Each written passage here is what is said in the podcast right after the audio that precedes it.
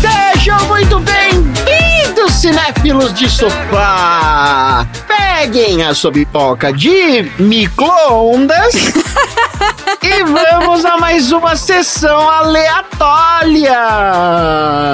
Nesse podcast, a gente sorteia um filme, premia categorias improváveis do cinema e analisamos temas do qual não temos nenhuma qualificação para falar sobre, como crianças que têm fobia de água, crianças que comem quando estão ansiosas e crianças agressivas quando são contrariadas. Eu sou o Tom Zela e Dudu. Achei que você ia começar com Malina.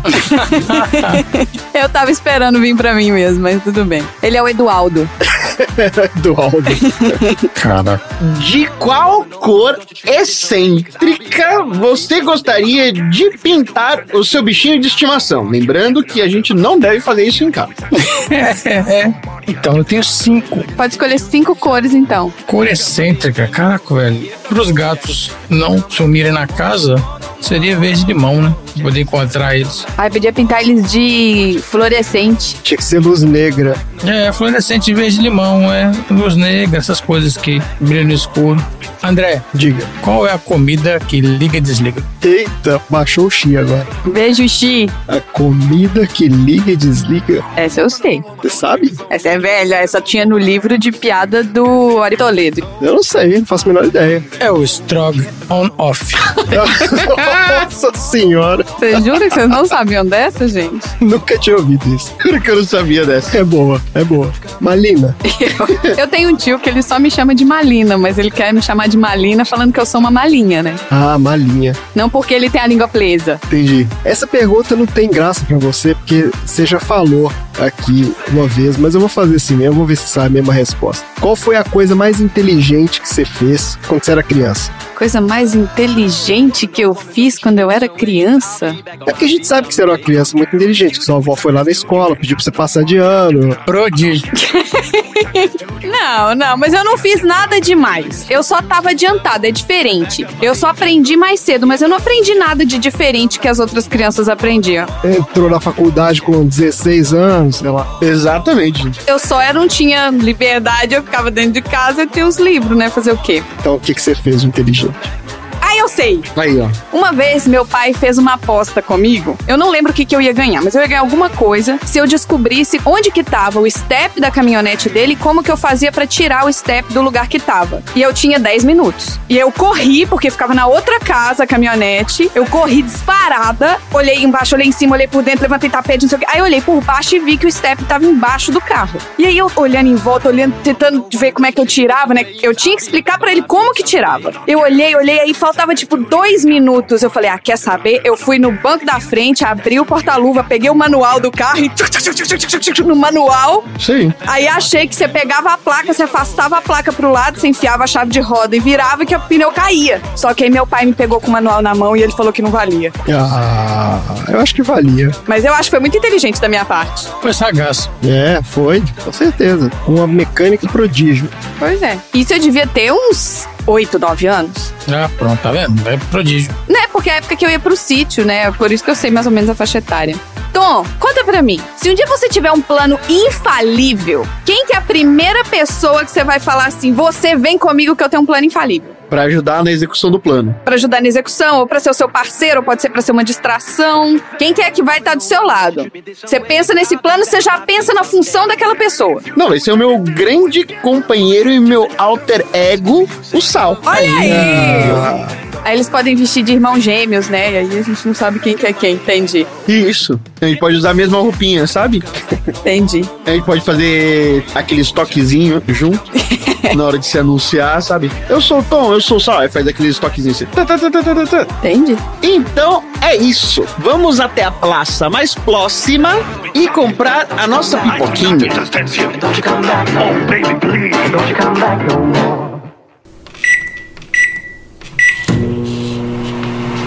Preciso pegar o Sansão pra ser o dono da lua. Aí eu vou ser o quê? Donos da lua. A Lua deveria ser um patrimônio da humanidade, não deveria pertencer a ninguém. Sessão aleatória. Muito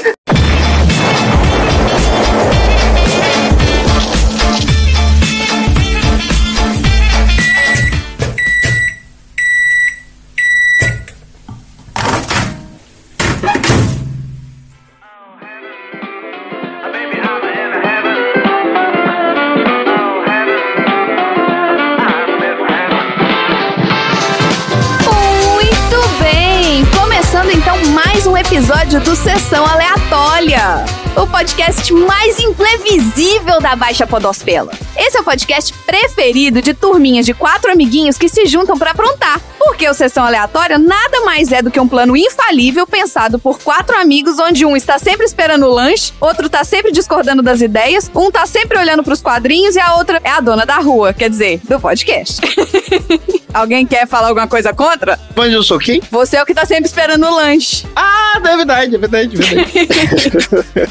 Falar nisso, você tá esperando algum lanche aí hoje? não, não, já comi. Eu não vou falar que eu não sou discordando das ideias, senão eu vou discordar da sua ideia e você vem pegar. você vai provar meu ponto, exato. Exato.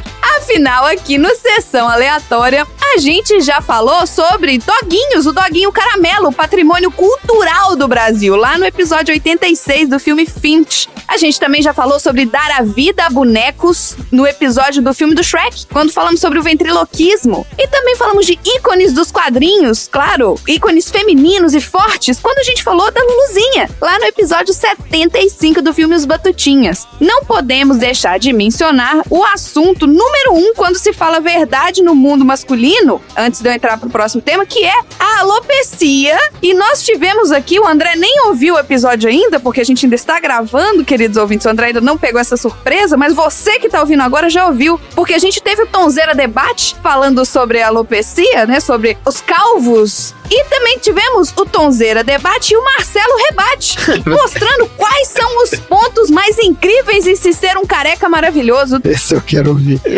Muito bom, cara. Isso e muito mais vocês acham aí nos episódios anteriores do Sessão Aleatória. Mas antes da gente entrar no filme, o filme de hoje faz parte da nossa sessão temática de Dia das Crianças.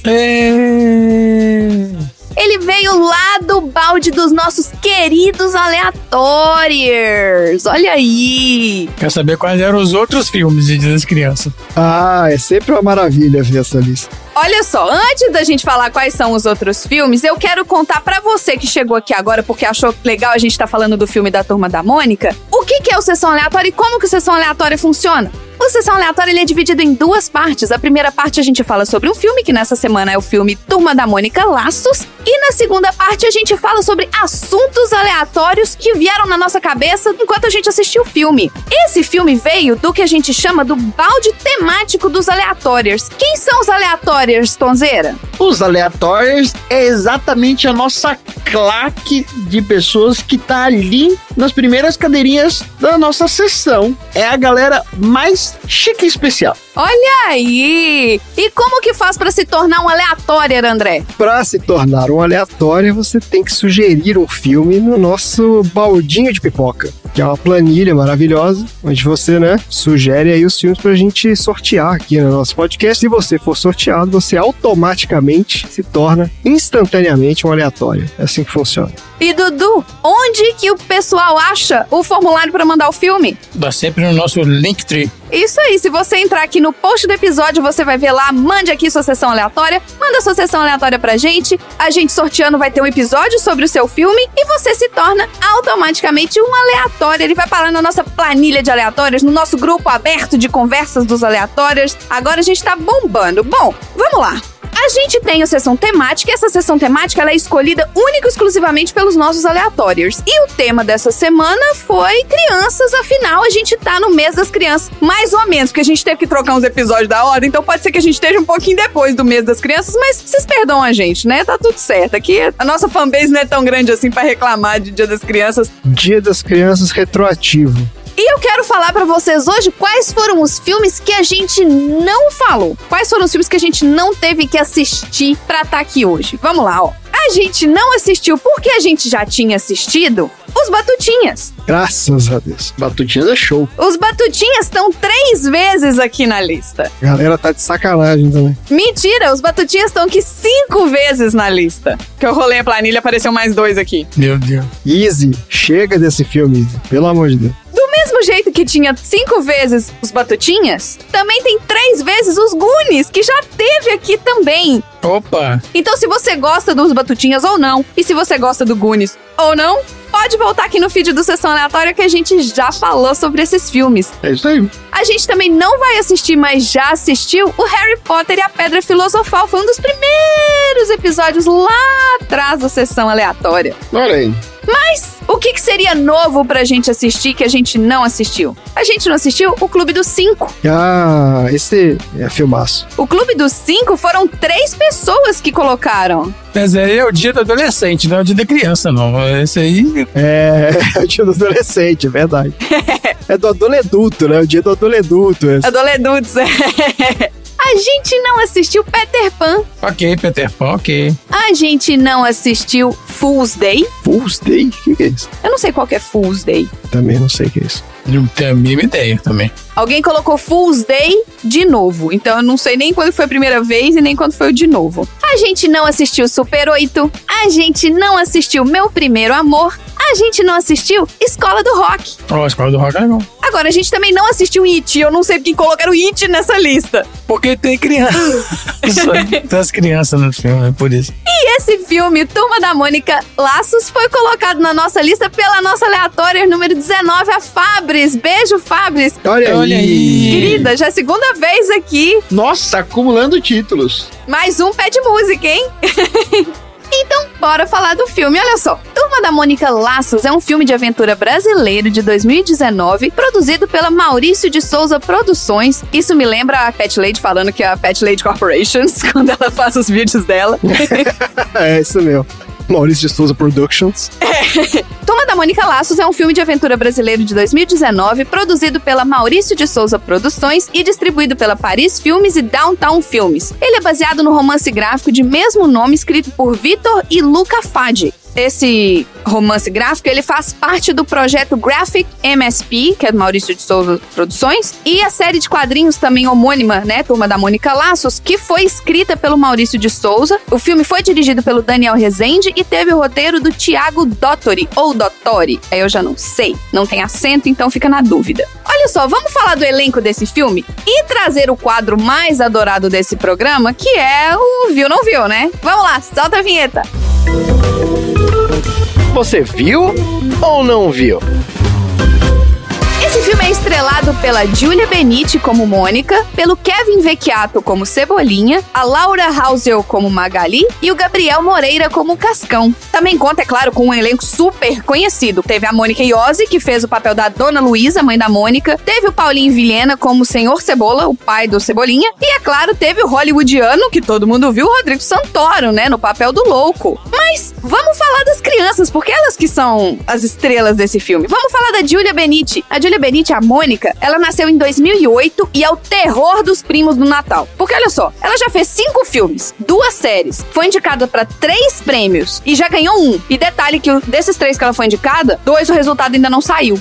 então, gente, pode ser que até quando sair esse episódio ela já vai ter ganhado os três prêmios. Ah, ganhou mais. O que ela ganhou até agora foi o prêmio Nickelodeon Revelação do Ano em 2019 por esse filme aqui, pelo Turma da Mônica Laços. Mas olha, a gente não viu a Júlia no 10 Horas para o Natal, Hum. Que é a Alegria do Tom, filme de Natal. Não é mesmo? É, filme de Natal. É. Hum. A sinopse, é até longa essa sinopse aqui, porque alguém escreveu com cuidado, olha só. Olha aí. A Júlia, que é a Júlia, o Miguel e a Bia são três irmãos cansados das noites de Natal sem graça que passam após a separação dos pais. Eles planejam uma ação para reunir novamente Marcos Henrique e Sônia. E juntos podem relembrar os tempos que esperavam Papai Noel aparecer como uma família unida. Entretanto, para colocar essa ideia em prática, os irmãos precisam correr contra o tempo, pois faltam 10 horas para o Natal, o nome do filme, né? muito longa e muito chata essa história. Muito longa. Isso. Muito chato. Que três irmãos que estão cansados das noites de Natal sem graça. Gente, quantos natais essas crianças já tiveram que elas lembram pra achar que é chato? Porque assim, de verdade. Ô Tom, você que tá muito quietinha, você tá muito quieto, eu vou te trazer de volta. Quando foi o primeiro Natal que você lembra o que que aconteceu da sua vida? Ai, é difícil, hein, cara, saber quantos anos eu tinha, mas eu lembro que eu ganhei, que era uma meinha amarela do Rambo. Olha aí. E você, Dudu, qual foi o Natal quando você era mais novo que você tem lembrança? Foi um que a gente ganhou carrinhos de controle remoto. Olha aí. Carrinho de controle remoto? Ah, é mesmo, teve isso mesmo. É, é isso mesmo. Eu lembro. O André provavelmente lembra do próximo. Qual que é o próximo, então, André?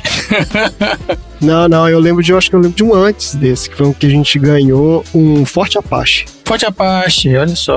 Olha aí. Teve do Ferrorama também. Mas esse a gente já era maior. Eu achei que foi depois. Ferrorama era depois do Forte Apache? É, o Forte Apache era antes. é. Tá vendo, gente? É isso. Criança nenhuma lembra do pai e da mãe no Natal. Criança lembra do que que ganhou de presente. Olha aí, já o plot do filme já foi pro saco. Porque sempre era a mesma coisa, a rotina era a mesma. A gente ia pra casa da nossa avó, o jantar era sempre as mesmas coisas todos os natais. É verdade. Era a mesma coisa. No mesmo horário.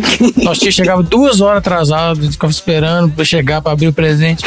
Tem altas coisas. Chega até hoje, inclusive. Altas confusões, porque só faltam 10 horas pro Natal. Olha só, o Kevin Vecchiato, que é o Cebolinha, ele nasceu em 2006. E ele não fica pra trás. Ele já fez sete trabalhos pra televisão e seis filmes. Gente, é uma criança. Ele já fez isso tudo. O Cebolinha? Você acredita? Não.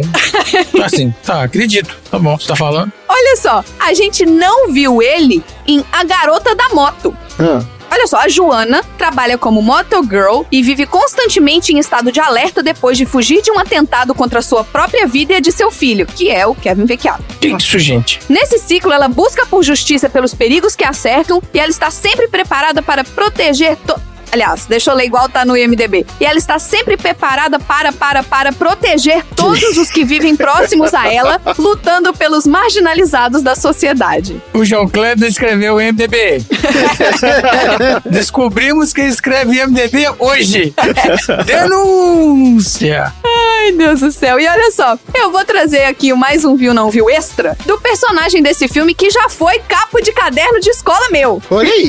eita. Que é isso? O Paulinho Vilhena, porque todo mundo sabe que o nome do cara é Paulo. Mas pra mim ele vai sempre ser Paulinho. Esse Paulinho Vilhena, que eu não tô sabendo. Ah, ele era da Capricho, esse cara? É, chamar de Paulo é muito esquisito, cara. É muito estranho. Pra mim, ele não, não existe Paulo. Paulo deve ser o pai dele, o seu Paulo. Olha só, ele já fez 20 trabalhos pra TV, 13 filmes, 6 peças de teatro, dirigiu um filme, concorreu a 6 prêmios e ganhou dois deles. Onde que eu o vi pela primeira vez? Ele foi o Gustavo, lá no seriado da Sandy Júnior. Claro. Gente, é por isso que eu não tô sabendo. Inclusive, se não me falha a memória, ele começou a namorar a Sandy nessa época. Tiveram um TTT, não teve? É isso aí. Aí, ó, o Tom lembra. Tava no seu caderno porque ele era um colírio da Capricho? É aqueles cadernos que você comprava que tinha a capa de um ator. Eu tinha um caderno com a foto dele. Hum, Você comprava vários, entendeu? E tinha vários atores. entendi. Tinha o Henry Castelli. Ai, tinha vários. É, é tipo isso. É os caras que saíram na Capricho. Era a galera da Malhação.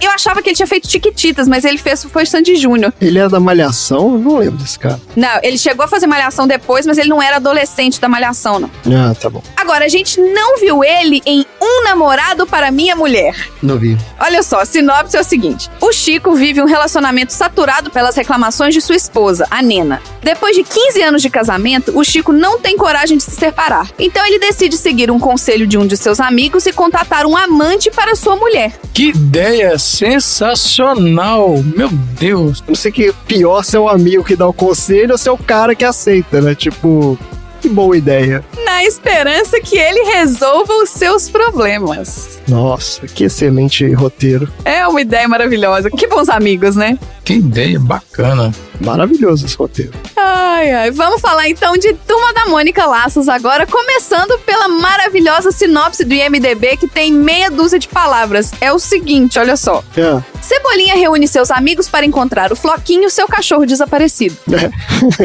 É, é isso mesmo. É isso aí. É, não teve erro de português, pelo menos. É, tá certo. A minha sinopse não ficou muito mais longa que isso também, não, porque eu achei essa sinopse bem completa. Não tem muito mais o que expandir também, é meio isso mesmo. Mas olha Olha só, o Floquinho, que é o cão de estimação do Cebolinha, desapareceu misteriosamente. Juntamente com a Mônica, a Magali e o Cascão, ele descobre que o Homem do Saco pode ter roubado o Floquinho. O Cebolinha, então, desenvolve um plano infalível para resgatar o seu cachorro, contando com a ajuda de seus fiéis amiguinhos. Após inúmeros planos infalíveis, eles conseguem prender o Homem do Saco, resgatar o Floquinho e devolver os cachorros desaparecidos aos seus donos. Ah, ele também consegue dar aquele nó caprichado nas orelhas da Sansão no final.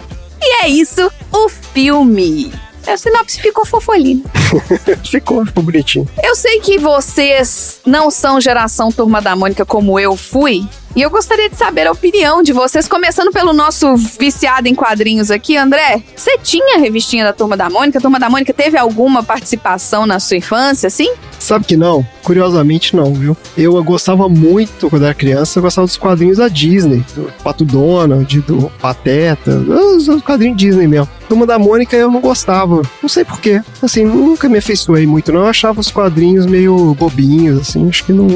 Eles não tinham muita história, na real, né? Acontecia muita coisa. Não. Acontecia, tinha cemitério, tinha um monte de coisa. Não especial. Anjo, tinha um monte de coisa. Tinha várias histórias paralelas, né? Tinha coisa paralela, é. Então, mas eu lembro muito dos desenhos animados. Desenhos animados da Mônica eu gostava. Eu assisti vários e eu lembro de alguns até hoje. Os que passavam no cinema. É, é, alugava, né? Na locadora. Eu pegava lá uma fita que era um filme da Mônica, um desenho animado.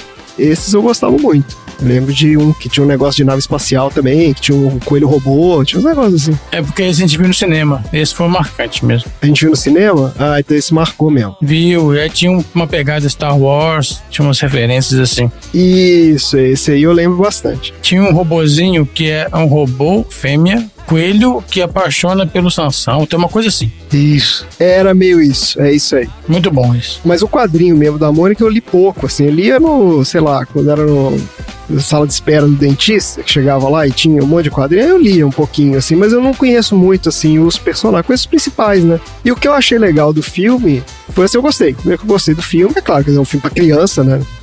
Das crianças. É meio que fanservice e meio filme pra criança, porque eu me senti muito representada nesse filme. Né? Nossa, mas é só fanservice. É. Então, o que eu achei legal do filme é que ele foi, tipo assim, all-in na história de, sabe, eu vou adaptar o quadrinho, mas assim, de uma forma bem fantasiosa. Não tentou fazer, tipo, uma Mônica no mundo real, sabe? Tipo, não é. Nada ali é mundo real. Turma da Mônica do Nolan. Não é tipo Mônica Biquins, entendeu? É, é, exatamente.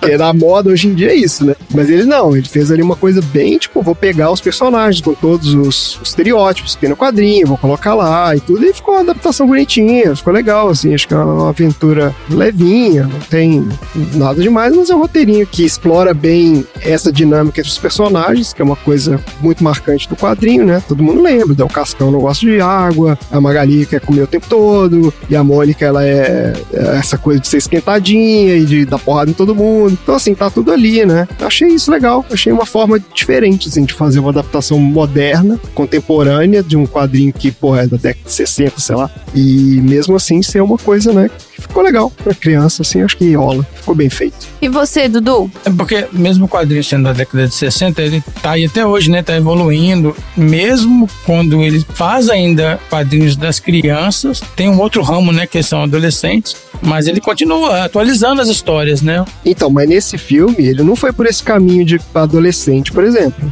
Não, mas as histórias elas são atualizadas, entendeu? Eles têm agora nos quadrinhos, eles continuam com as revistas da Turma da Mônica igual sempre foi, mas eles têm agora uma versão que é TMJ, que é a Turma da Mônica Schoffen. Isso. Shopping. Ah, tá bom, tá bom, entendi. Mas mesmo os quadrinhos infantis, eles são atualizados também para as coisas que acontecem no dia a dia. Assim, Então, assim, tá sempre atualizado. Então, o o Maurício tem uma mega, uma mega equipe. E, assim, eu gosto muito. Eu li os quadrinhos mais leitura de banheiro, porque na casa da minha tia, ficava no banheiro, na casa da minha avó, às vezes tinha no banheiro as revistinhas lá. É, tinha mesmo. Mas você vai sempre no banheiro, aí tem as revistinhas lá, você lê, dá pra ficar lendo historinhas. E são histórias curtas e, assim, passa o tempo. Quando eu era pequeno, eu gostava, a gente foi no cinema, assistir é, filme da Turma da Mônica. Aqui, Dudu, esse filme chama A Princesa e o Robô. Tô vendo aqui, ó. Isso! Muito legal. De 83 o filme. Pois é, ué. Pois é, a gente viu no cinema mesmo. Isso. E esse filme, assim, igual o André falou, ele, ele, ele retrata mesmo, você tá vendo ali uma história em quadrinho, né? Uma história com começo, meio e fim, né? Que vai contar uma aventura deles. Eu fui assistir esse filme, eu tava no Pará, não trabalhava no final de semana, aí eu fui num sábado à tarde no cinema, quando estreou o filme. Tinha só eu e uma família no cinema. Aí você ficou como creepy do quem que é esse velho aqui nesse filme de criança. Eu fiquei, caraca, velho, que merda.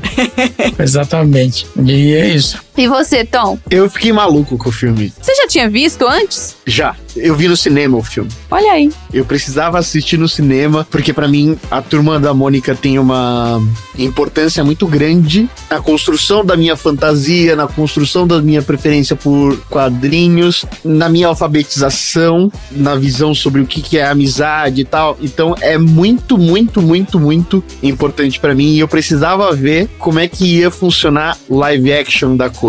E aí quando tinha o live action da coisa, era um sonho realizado, assim, ver um filme da turma da Mônica.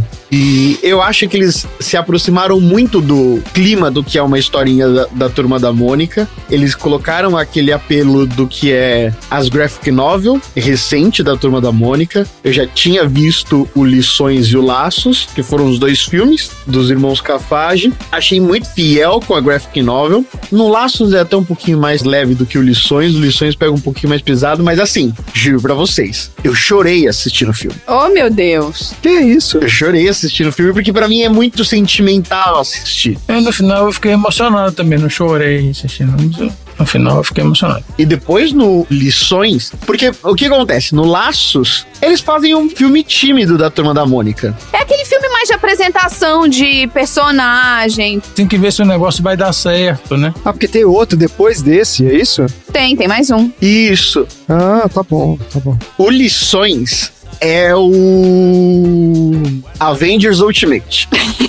Nossa senhora. Então o que tem de fanservice no primeiro filme, no segundo é só isso. É absurdo, é. Então tudo é alguma coisa que, pra mim, que tenho pilhas de revestindo da turma da Mônica, eu reconhecia tudo. Os caras fizeram questão de colocar tudo no filme. É. Aí eu ficava muito emocionado toda vez que isso acontecia e achava muito incrível eles conseguirem representar isso. A hora que apareceu o louco, eu passei mal, porque eu não esperava que isso fosse acontecer. Olha aí. E é muito legal a maneira como eles tratam o louco, porque eles tratam com aquela teoria de que o louco, na verdade, é um problema, é uma questão específica do Cebolinha de que é um transtorno dele. O louco só aparece pra ele só. Isso. Eu achei muito mágico a hora que aparece, eu achei muito mágico tudo, assim. A hora que aparece o Floquinho, e o Floquinho é igual ao Drogo, igual ao Drogo.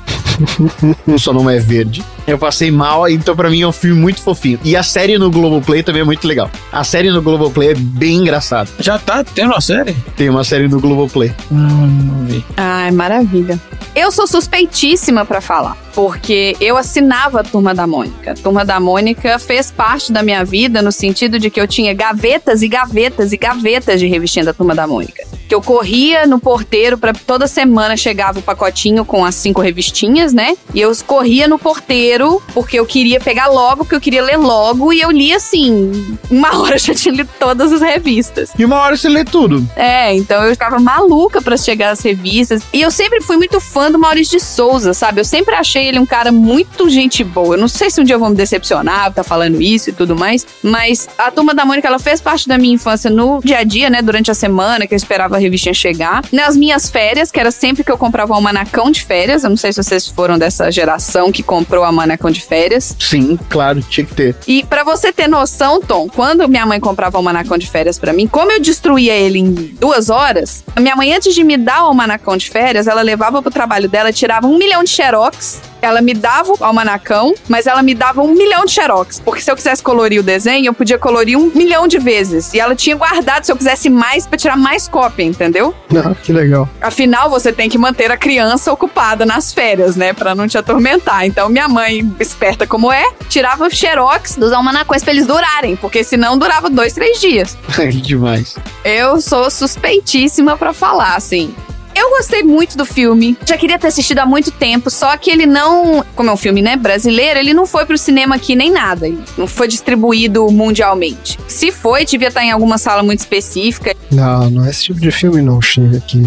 E aí, eu acabei empurrando pra ver se eu achava uma oportunidade de assistir esse filme. Eu fiquei super feliz que ele foi sorteado, que a Fabris foi a única pessoa que colocou ele, né? Não tinha outros igual tinha o três vezes e o Batutinha cinco vezes. Mas era um filme que eu já tava afim de assistir. E quero assistir o Lições também. Eu quero assistir a série, mas eu queria assistir na ordem que eles foram feitas pra eu não perder dessa construção de mundo, né? Que o Tom tava falando aí. Esse filme foi só um primeirinho, porque é uma construção de mundo. Eu achei assim muito legal. Eu sou suspeito pra falar, eu não posso. É melhor parar e continuar minha pauta, senão esse episódio vai ficar muito grande e o Randy vai me xingar. Dessa vez a Mônica pegou meio pesado. Realmente, ela me machucou. Parecia naqueles videogames. Como que aquela baixinha colhe tão rápido? O Sãozão parece que tem cimento dentro. Pois é. Mas meu novo plano vai ser infalível. Ah não, cara, já tá chato. Não dá mais. Minha mãe sempre reclama quando eu chego em casa tudo machucado. Vamos brincar, vamos fazer outra coisa. Mas não, você acha que eu tenho tempo pra brincar?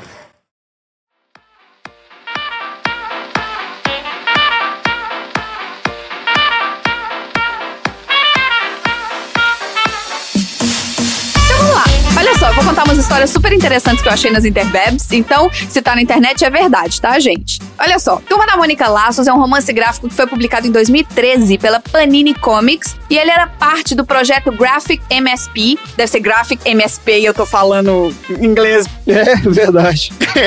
Graphic MSP de Maurício de Souza. Desculpa. Mas por que que chama Graphic e não pode falar MSP? Então, esse projeto, Graphic MSP ou Graphic MSP, ele traz releituras dos personagens da Turma da Mônica sobre a visão de artistas brasileiros dos mais variados estilos.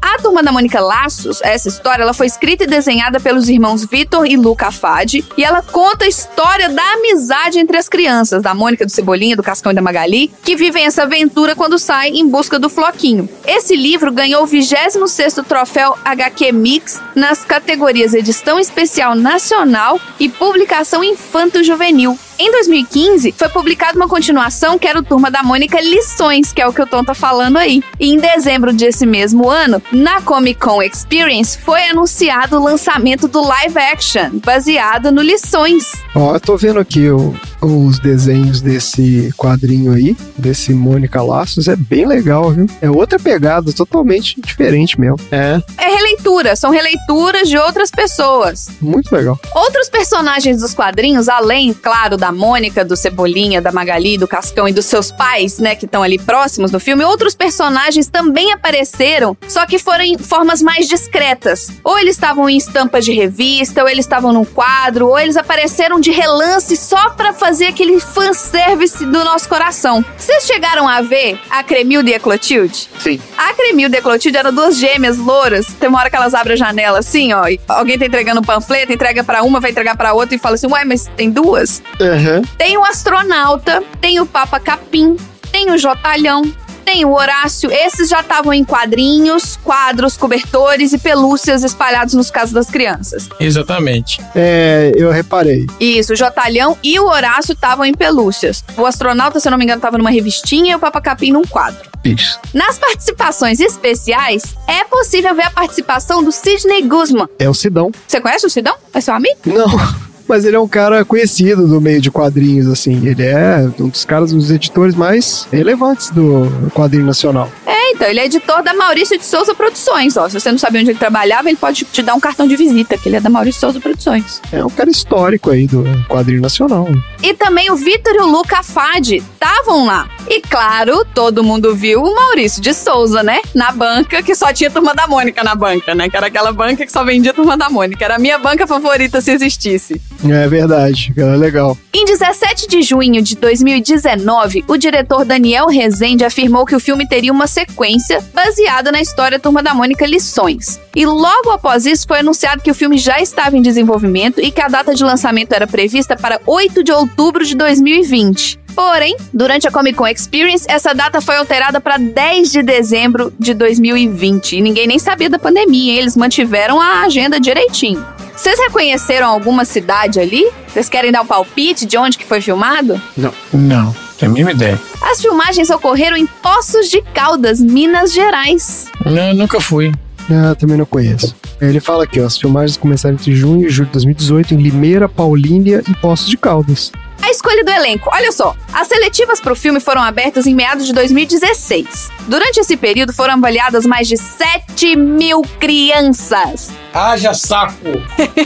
Imagina casting maravilhoso. Olha só, a Laura Housel, que foi escolhida para ser a Magali, ela estava no seu primeiro teste. Foi a primeira vez que ela fez um teste na vida. E ela já foi escolhida na hora. Assim, na hora que ela fez o teste, eles olharam para ela e falaram assim: é essa menina. Mas ninguém falou nada para ela. Mandaram ela para casa. E no dia 29 de setembro de 2017, foi liberado um vídeo no canal do Maurício de Souza, onde ele, juntamente com o Daniel Rezende, anunciavam o elenco. Então foi anunciado para todo mundo, inclusive pro elenco.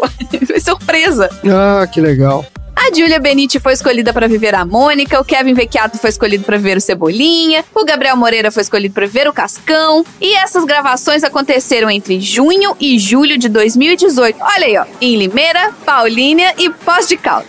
Aí, E mais tarde foram anunciados, né, as participações mais conhecidas, como o Rodrigo Santoro, a Mônica Iose, o Paulinho Vilhena, que foi anunciado que eles fariam parte do elenco adulto do longa. Esse filme ele tem alguns easter eggs pra quem é fã de verdade, assim como eu e o Tom. Só pra quem assinava a revistinha e quem tinha centenas delas em casa. Alguns que eu percebi, então. Olha só. Eu cheguei a perceber a pelúcia do Horácio e eu cheguei a perceber a pelúcia do Jotalhão. Eu até mostrei pro André. O André também viu do Jotalhão no quarto do Cebolinha.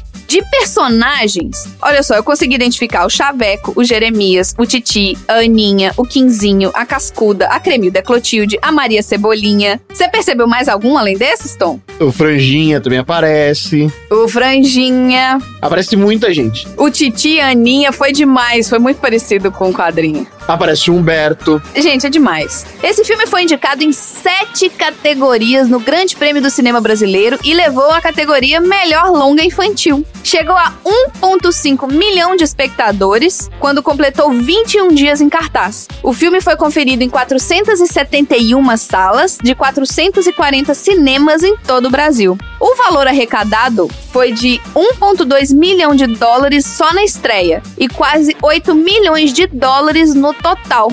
Ele foi lançado né, em junho de 2019. Ai, que filme gostoso. Ai, que dias bons. Bora pro troféu aleatório? Bora. Bora. bora.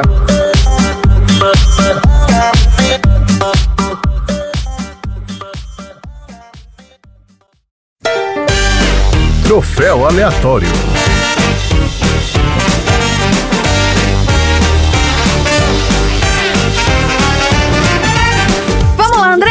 Você que tá aí quietinho, deve estar até com curticária de tanto ficar sem falar nada nesse início do episódio. Já me corrigiu umas cinco vezes, que o Randy com certeza cortou, gente, mas pra você que tá aqui ouvinte de sessão aleatória, o André me cortou umas 10 vezes falando que eu fiz coisa errada na pauta de host. Então conta pras pessoas, André, o que, que é ganhar o troféu aleatório? Ganhar o troféu aleatório é você perder alguma coisa que você gosta muito, como por exemplo seu cachorro, mas depois de muitas aventuras você encontrá-lo, se reunir aí com algo que você ama muito, que é o próprio troféu aleatório. Então, no momento que você ganha esse troféu, você realiza um sonho. É isso.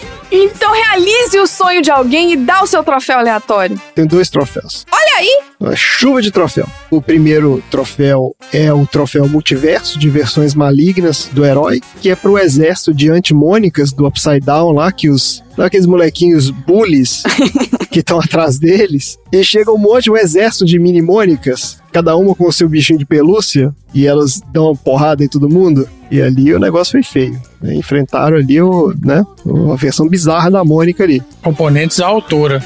Exato, né? os caras foram atrás, não, vamos botar as menininhas lá com os bichinhos de pelúcia. Mas eu tenho um outro troféu que eu achei legal o jeito que eles fizeram também, que é o troféu Stan Lee, de melhor participação de um criador de quadrinhos, que é pro Maurício Souza, que ele tá no filme também, né? Sim. Ele é o jornaleiro lá da tal banca que só tem revista da Mônica. Então achei uma homenagem legal também de colocar ele no filme. Ele foi Meg Stanley, é. É, Muito bem, Dudu, qual que é o seu troféu aleatório? O Maurício de Souza ganhou dois troféus, porque o meu troféu Maurício de Souza, Papai Orgulhoso, pela adaptação fofinha dos quadrinhos. Olha aí! Ele fica todo felizinho aparecendo no filme. É isso mesmo. Maravilha! E Tom, qual que é o seu troféu aleatório? O meu troféu aleatório vai com certeza porque um dos momentos que eu rachei o bico que era ataque suvacão! que o Cascão passa correndo com os braços levantados e ele derruba todo mundo por causa do fedor. É muito piada do Turma da Mônica. Isso tem não, historinha também ou isso é do filme? Na história em quadrinho, como o cheiro ele é visível, tem aquelas ondinhas do cheiro, ele não precisa se expressar na fala que tem um cheiro ruim, entendeu? Ah, tá bom. Então eles criaram esse grito de guerra aí. Bastaria o Cascão passar andando, que todas aquelas imagens de cheiro de lixo em cima, É, aquelas liazinhas passando. é, já faria com que as pessoas desmaiassem. Como você tá falando de um filme e você não tá mostrando, né, o cheiro, acho que foi uma forma deles falarem, olha, tá espantando é pelo cheiro. Nossa, tem uma hora muito boa, que é a hora que eles estão presos na. Bom, primeiro, uma coisa que eu lembrei agora: tem a turma da rua de cima, né? Sim. Que é muito bom. O menino que é o, o gordinho, do cabelo espetado, é igual. E isso é o quê? São aqueles bullyzinhos? É. Isso. Ah, não sabia que eles eram da historinha também. É, sempre tinha, porque a Mônica é a dona da rua e ela defende a rua contra os meninos da rua de baixo. Contra os meninos da rua de cima. É rua de cima? É. Então tá, da outra rua. Tem uma hora que eles estão na floresta e eles perdem o tênis. E aí o Cebolinha fala: caramba, toda hora vocês perdem o tênis. Ah, sim! Porque ele é o único que tem tênis, né? Eu reclamei com o André, eu tô assim, esse filme aí não tá real, porque eles não estão descalços, só o Cebolinha que tinha que estar de sapato. E aí deu 10 minutos eles ficaram andando descalços. Ah, é verdade, porque eles são descalços. Aí eles ficam andando de meia, mas eles não ficam descalços. A real é que eles não ficam descalços, eles estão sempre de meia. Não, mas foi só uma piadinha pro Cebolinha que tava, né, de sapato e os outros descalços. É muito bom, cara. É, realmente tem muito easter egg, cara. Essas coisinhas assim pequenininhas, ai caralho, que demais, que demais, que demais. E fora que a Mônica é igual, né? Igual. Igual. Nossa, igual. É impressionante. A menina é igual. O meu troféu é o troféu Silvio Santos de Em Nome do Amor. Vocês lembram do programa? Do namoro do Silvio Santos lá, que ficava um, um pessoal de um lado, o pessoal do outro olhando com os binoclinhos assim? Sim. Namoro na TV? É, chamava Em Nome do Amor. Ah, que já é outra versão, né? Tem várias versões. O Silvio Santos não faz só uma. Tem até hoje aí a versão disso. Esse troféu vai pra cena final, que todo mundo tem um parzinho. Todo mundo. Faltou só aparecer uma cachorrinha pro Floquinho. É verdade. Todo mundo fez parzinho. Que eles queriam falar, sabe, tipo, parzinhos, fazer parzinho. A Mônica olhando e sorrindo pro Cebolinha, o Cebolinha olhando e sorrindo pra Mônica, e piadinha, não gosto dela, não. Isso é canônico no quadrinho? É. Eles são apaixonadinhos? Não, É, mas no jovem é, não é? não, não, não. Mas o Cascão sempre teve a cascuda, a Magali sempre teve o Quinzinho. É. que é o filho do padeiro, que é namorado dela. Eu achava isso o máximo, né? Namorar o filho do padeiro. Que aparece no final. Então, assim, eles sempre tiveram essa namoradinha. O Titi sempre foi namoradinho da Aninha. Titi é tóxico. É, o Titi é muito tóxico. Mas todo mundo sempre falou que é aquela coisa de, ah, porque o menino que implica com você é porque ele gosta de você. Então, é porque o Cebolinha gosta da Mônica, por isso que ele fica implicando com ela. Ah, tá bom. Então tem várias historinhas que fazem piadinha com isso. O Cebolinha fica implicando tanto com a Mônica e no final tem coraçõezinho, sabe? Aquela coisa assim. Depois, quando vieram as graphic novels, que eles estavam adolescentes e adultos, já tem outros tipos de envolvimentos entre eles. Mas nas revistinhas infantis é esse morde a sopra, sabe? É, no jovem eles são um casal, não é isso? São casal, né? É. Ah, entendi. Tá bom. Então vamos lá. Antes da gente entrar pros assuntos aleatórios, eu queria dar um recadinho aqui pros meus colegas de bancada que esqueceram hoje do baldinho mega aleatório. Eu vou falar as condições aqui de novo. Cada um de nós aqui na bancada tem direito de colocar um filme por episódio no balde mega aleatório. Qual que é a condição? Esse filme tem que ter sido mencionado por um dos nossos colegas aqui de bancada. Então, se alguém fala um filme e você quer colocar ele no baldinho aleatório, você pode, na hora, não pode esperar até o final do episódio. Você pode esperar a pessoa terminar o raciocínio, mas não pode esperar até o final pra escolher, entendeu? Falou do filme, tem que falar: esse aí é o meu filme que vai pro baldinho. Vou demorar uns cinco episódios pra falar um filme, que eu vou lembrar desse trem. Vai. Eu só tô lembrando de novo porque o André não tava aqui na semana passada, então ele meio que comeu bola, mas sem saber. Apesar de eu ter contado pra ele, porque ele tem informação privilegiada, ele mora aqui em casa, mas tudo bem. Também não significa que presta atenção em tudo, né, gente? Né? E é isso. Vamos então para os assuntos aleatórios. Bora.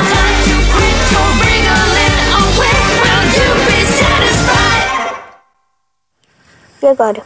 O que, que a gente vai fazer? Calma, eu tenho que pensar. Calma. Se a gente fosse contra o livro... Que tal eu e a Mônica? Magali, gênio criando, tá?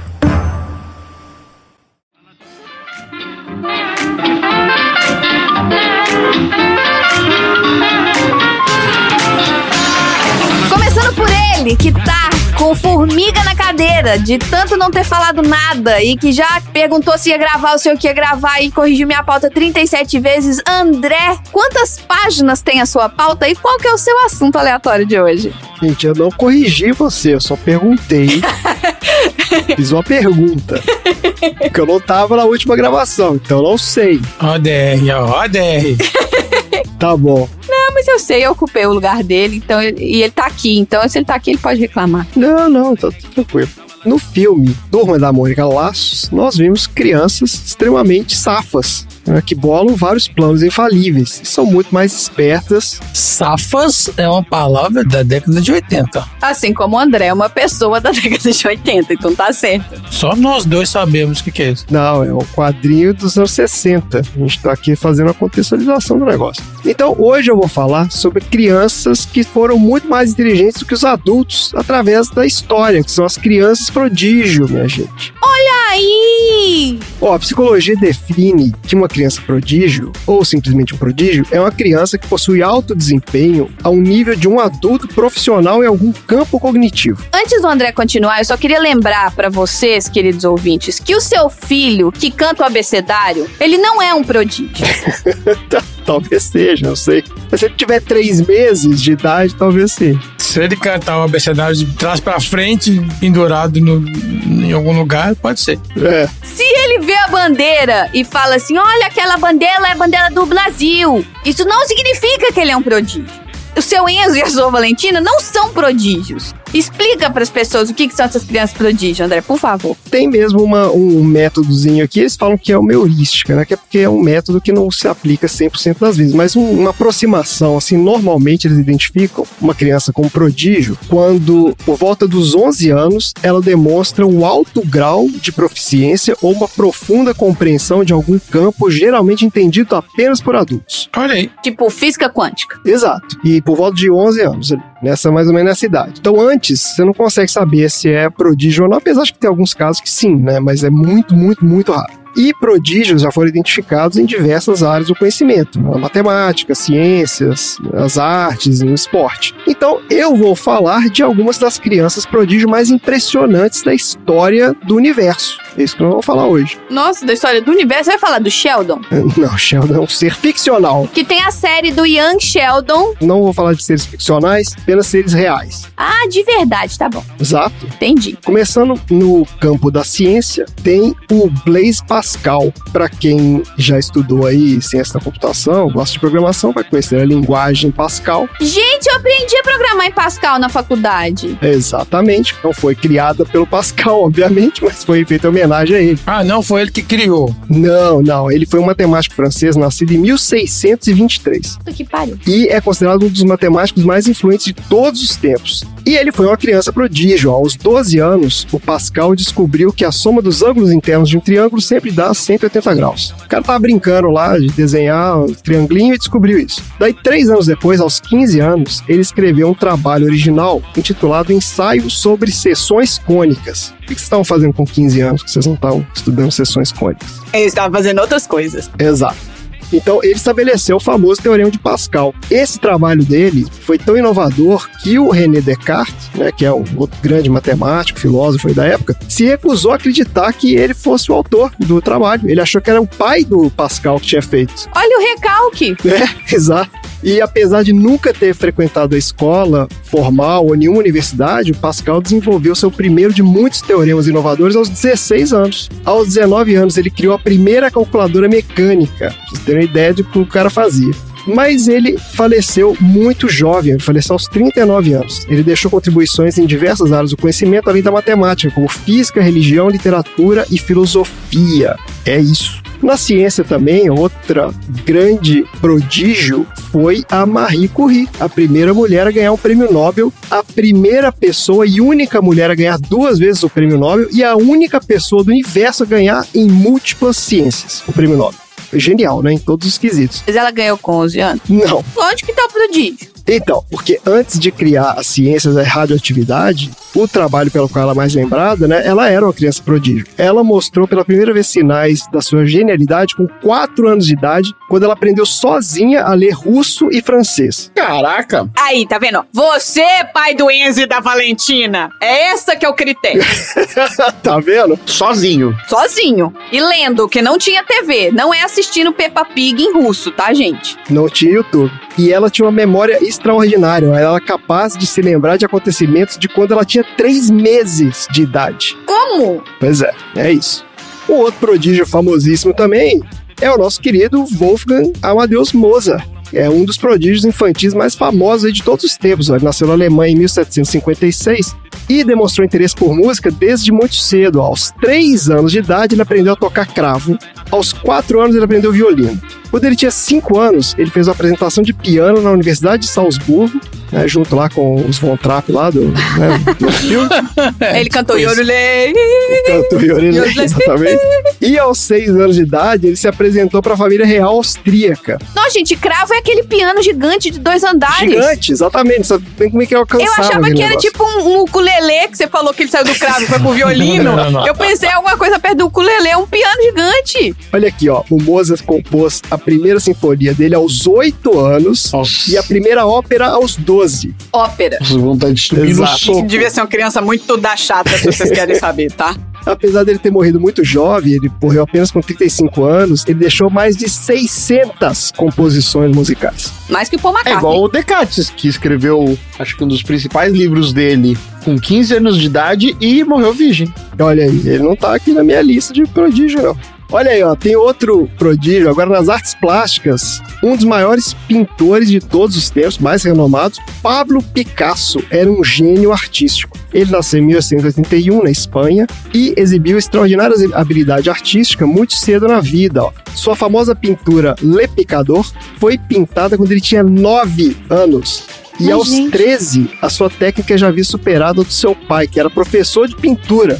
Então, o pai do Picasso ficou tão abalado com isso que ele entregou todos os pincéis e tintas pro Picasso e falou que nunca mais ia pintar de novo. Então, já era. Ah, sabe o que, que é isso? É, é, é, é- O que é o quê? Eu ia falar outra coisa, mas eu, tô, eu acho que eu quero manter family friendly. Inveja. Vou falar esse, esse palavra, inveja. É, é, não, ele ficou transtornado.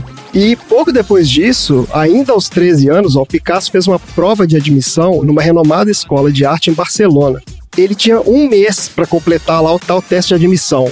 Ele entregou o negócio em um dia. O cara que fez o Filho da negócio puta. na Ele é aqueles que faz a prova e sai na- no, no primeiro, tipo, acabou. Cinco minutos. Acabou a prova, não pode nem sair ainda. Você tem que ficar esperando o horário mínimo pra sair. Sabe aqueles filhos da puta que faz isso? Tem, tem aluno que faz isso. Eu fazia isso também, mas não é porque eu sabia muito, não. É porque eu já não sabia, não sabia mais nada. E eu ficava só esperando o É, horário porque mesmo. tem aquela situação que você olha pra prova e você fala, não dá. Então foi tipo, foda-se. E eu saio com a cabeça erguida de como eu sei o que eu estou fazendo.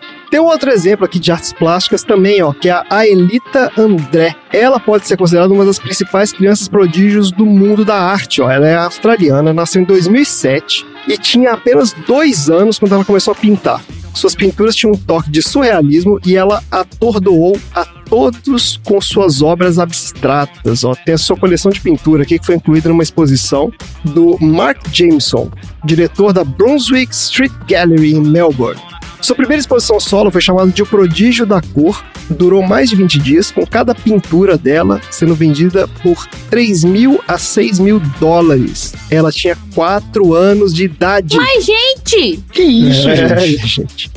Ó, mais uma aqui, ó. Nas artes cênicas agora. A Shirley Temple foi uma famosa cantora e atriz. Ela não foi nasceu. Sim, dos cachinhos. Exato, ela nasceu em 1928 na Califórnia e começou sua carreira cinematográfica aos 3 anos de idade. E exibiu um talento excepcional no sapateado e na atuação quando tinha 5 anos. Aos 6 anos, ela se tornou a ganhadora mais jovem da história do Oscar, quando ela recebeu um prêmio honorário, o Academy Juvenile Award. Os caras inventaram um troféu aleatório aqui pra ela. Não, não, não. Troféu aleatório é só aqui no sessão aleatória. Isso, é, foi a versão aqui do Oscar. A carreira dela foi meteórica, mas foi muito curta. Ó. Se tornou adolescente, ela perdeu popularidade e acabou se aposentando em 1950 aos 22 anos. Ah, eu queria me aposentar aos 22 anos. É, então. Tem aqui agora nos esportes, ó. A Judith Polgar. é uma enxadrista húngara que em 1991 recebeu o título de grande mestre, o nível mais alto existente no esporte. Olha aí, Gambito da Rainha. O Léo vai concordar que xadrez é esporte? É, vai o Léo com aquela história dele, né? É, Assim, a gente já, já não, determinamos aqui que pôquer é esporte, então xadrez é também. Mas então, olha, se tornou aos 15 anos a pessoa mais jovem de todos os tempos a conseguir o título de grande mestre do xadrez. Ela competiu apenas contra homens e foi a pessoa mais jovem a entrar no top 100 da Federação Internacional de Xadrez na posição 58 aos 12 anos de idade, depois subindo para a oitava posição em 2005 aos 14 anos. Ela foi a número 1 do ranking feminino por 23 anos, desde janeiro de 89, quando ela tinha 12 anos de idade, até se aposentar em 2014, aos 38 anos. E hoje eu vi que ela faz palestras e TED Talks sobre xadrez, olha aí. E para encerrar aqui, ó, mais um prodígio aqui do esporte, ó, um prodígio infantil do golfe, o nosso querido Tiger Woods. Esse cara nasceu em 75 na Califórnia e foi treinado no golfe pelo pai dele, né? Aos 10 meses de idade, ele fez o seu primeiro swing. O que, que é o swing do, do golfe aqui, Marina? É quando você faz o. Marina já jogou golfe. Quando você faz a, a balançada, sabe? Quando você, você faz o. Aquele movimento, É né, o- de bater. É com o swing, é. Isso, é o swing. Então, aos 10 meses de idade, ele fez o primeiro swing. Aos 18 meses, ele jogou a primeira partida num buraco de 440 metros par 4 e fez uma pontuação de 11. O que, que é isso, Marina? Eu não sei, a pontuação de golfe eu não sei, não. Exato. Aos dois anos de idade, ele participou do primeiro campeonato e ganhou. Como é que é Dois? possível isso, cara? Aos Dois anos? Não. É.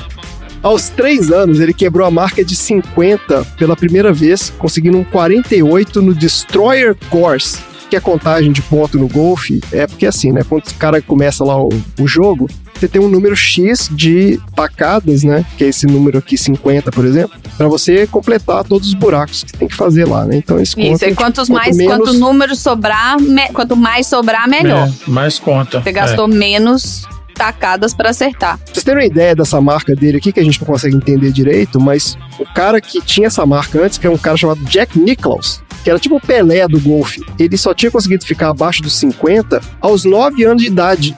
E o cara conseguiu aos 3. Deus do céu. Isso, disso, cara? Um troço absurdo. Daí ele foi treinando, fazendo várias exibições e tal, né? Ah, um menininho que joga golfe, não sei o quê. Aos 8 anos de idade, ele ganhou o Campeonato Mundial Júnior de Golfe, que era para crianças de até 10 anos, ele ganhou com 8. Depois ele venceu o Campeonato Mundial Júnior mais seis vezes, com quatro vitórias consecutivas. Caraca, dá pra você ganhar seis vezes e ainda continuar no Júnior. Pois é, então, o cara já tinha ganhado 500 vezes, estava no Júnior ainda.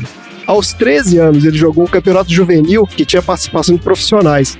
E aos 14 anos, ele se tornou o jogador mais jovem a ganhar o US Junior Amateur Championship. Ele se tornou profissional aos 20 anos e continuou sua trajetória avassaladora, estabelecendo inúmeros recordes e marcas impressionantes. Ó. Ele foi tão dominante no esporte que alguns analistas de golfe chegaram a expressar preocupação de que ele estivesse impactando negativamente o esporte, porque todo mundo só disputava o segundo lugar contra ele. Era simples assim. Não tem, ele é o Shao Kahn do É, golfe. chega uma hora que perde a graça. É igual o Phelps, É, tipo, exato, tipo Phelps, tipo. o né, Usain aquele- Bolt. Isso, só que a diferença é que ele foi dominante durante muitos e muitos anos. Ele até hoje foi o maior ganhador de torneios da PGA lá, que é tipo a FIFA do golfe. Venceu 82 torneios profissionais e mais de 70 torneios organizados por outras entidades. E você ganha mó grana quando você ganha uns trem desse aqui. Não, ele é um dos esportistas mais ricos do mundo. Isso aí é um dos top 10 aí. Mas será que ser uma criança prodígio é garantia de grandes feitos e um lugar marcado na história? Vocês já ouviram falar do William James Sidis? Não. Não. né? Ó, esse sujeito, William James Sidis, já foi chamado de o humano mais inteligente de todos os tempos. Todos os Aí não dá, né? É um peso muito grande pra É, sustentar, botou né? É, não um humano É, é mais inteligente. Ou seja, deve ter um de macaco que é mais todos os inteligente. tempos ainda, aí é de muita todos coisa, os né? tempos. Ó, o cara nasceu em Nova York em 1898. O QI de um humano mediano. Eu fiz teste de QI. Quanto que deu seu teste QI? Meu Maria? teste QI deu 127. Então, olha só, você está acima da média da humanidade. Ó. O QI médio do ser humano é de 90 a 110. E de QI do Roger é mais de 120 do bolsonarista. Não me compara com o Roger, não, tá, Dudu? Muito obrigado. Copa aí com ninguém, não. Tá falando aqui que um adulto superdotado, 100 por 6% da população, é entre 111 a 120 pontos. Aí, Marina, você tá na lista aí dos superdotados. Uhul. Pena que não usei pra nada. Esses CIDs tinham um QI de 300. Que isso? Não tinha nem. Quebrou o velocímetro. Cara Quebrou o velocímetro do quem? Bateu no teto. Ó, o cara começou a ler antes de completar dois anos de idade, escreveu livros de anatomia e astronomia entre os 4 e os 7 anos de idade. Aos 8 anos ele falava oito idiomas. Aos 11 ele entrou na Universidade de Harvard, estabelecendo o recorde mundial de pessoa mais jovem a se matricular na universidade. Uhum. E se graduou em matemática aos 16 anos. No entanto, ele não fez nada. Ele não deixou nenhum legado extraordinário, nem pra ciência, nem pra humanidade, nem pra nada. Ou seja, foi feliz. Mas Ele foi infeliz porque ele era filho de uma médica e de um psiquiatra, Ih. filósofo e autor de vários livros e publicações acadêmicas. Ele era tipo uma cobaia dos pais dele, que Hum. meio bolaram um esquema, né? Eles tinham umas teorias pedagógicas de que você podia criar uma criança ultra inteligente, não sei o que. Eles fizeram meio que um laboratório. Filho do- da puta, né? Ah, Caralho, que então, merda. assim, eles submetiam o menino a exame pra medir a inteligência dele todo dia e faziam um, milhões de testes pelo tempo todo. Então, assim, era um, era um cotidiano mega torturante pro cara. Cobaia, é. Ele passou a vida adulta em isolamento quase absoluto, num apartamentinho em Boston, e passou os últimos anos da vida dele trabalhando anonimamente como contador, trocando de emprego sempre que ele era reconhecido como uma ex-criança prodígio. Porque volta e meia, pá, é, saiu no jornal, né? Ah, o cara mais inteligente do mundo e tal Nossa, e coitado. ele ia embora.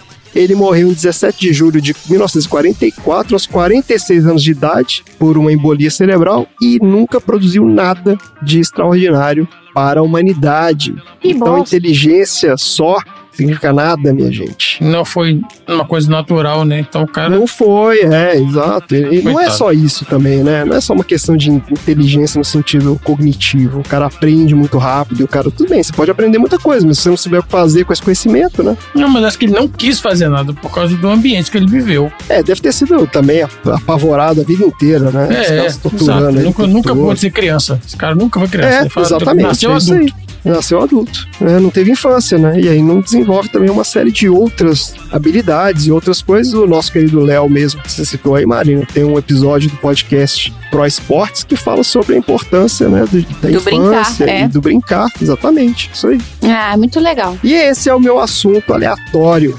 Gostei. Gostei. Foi good vibes. Gostei. Obrigado. Parabéns. Você está de parabéns. Foi bem bom. Então vamos lá. Vamos pro próximo assunto aleatório. Bora.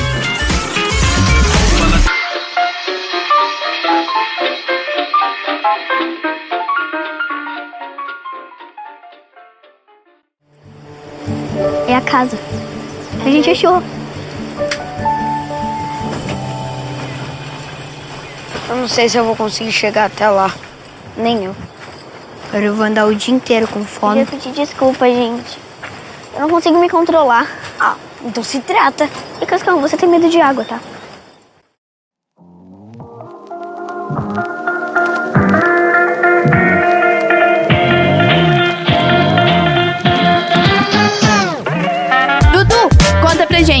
Qual que é o assunto aleatório da semana? Bom, já no filme a gente tem um personagem que tá sempre preocupado com comida, sempre fala de comida e sempre pensa em comida.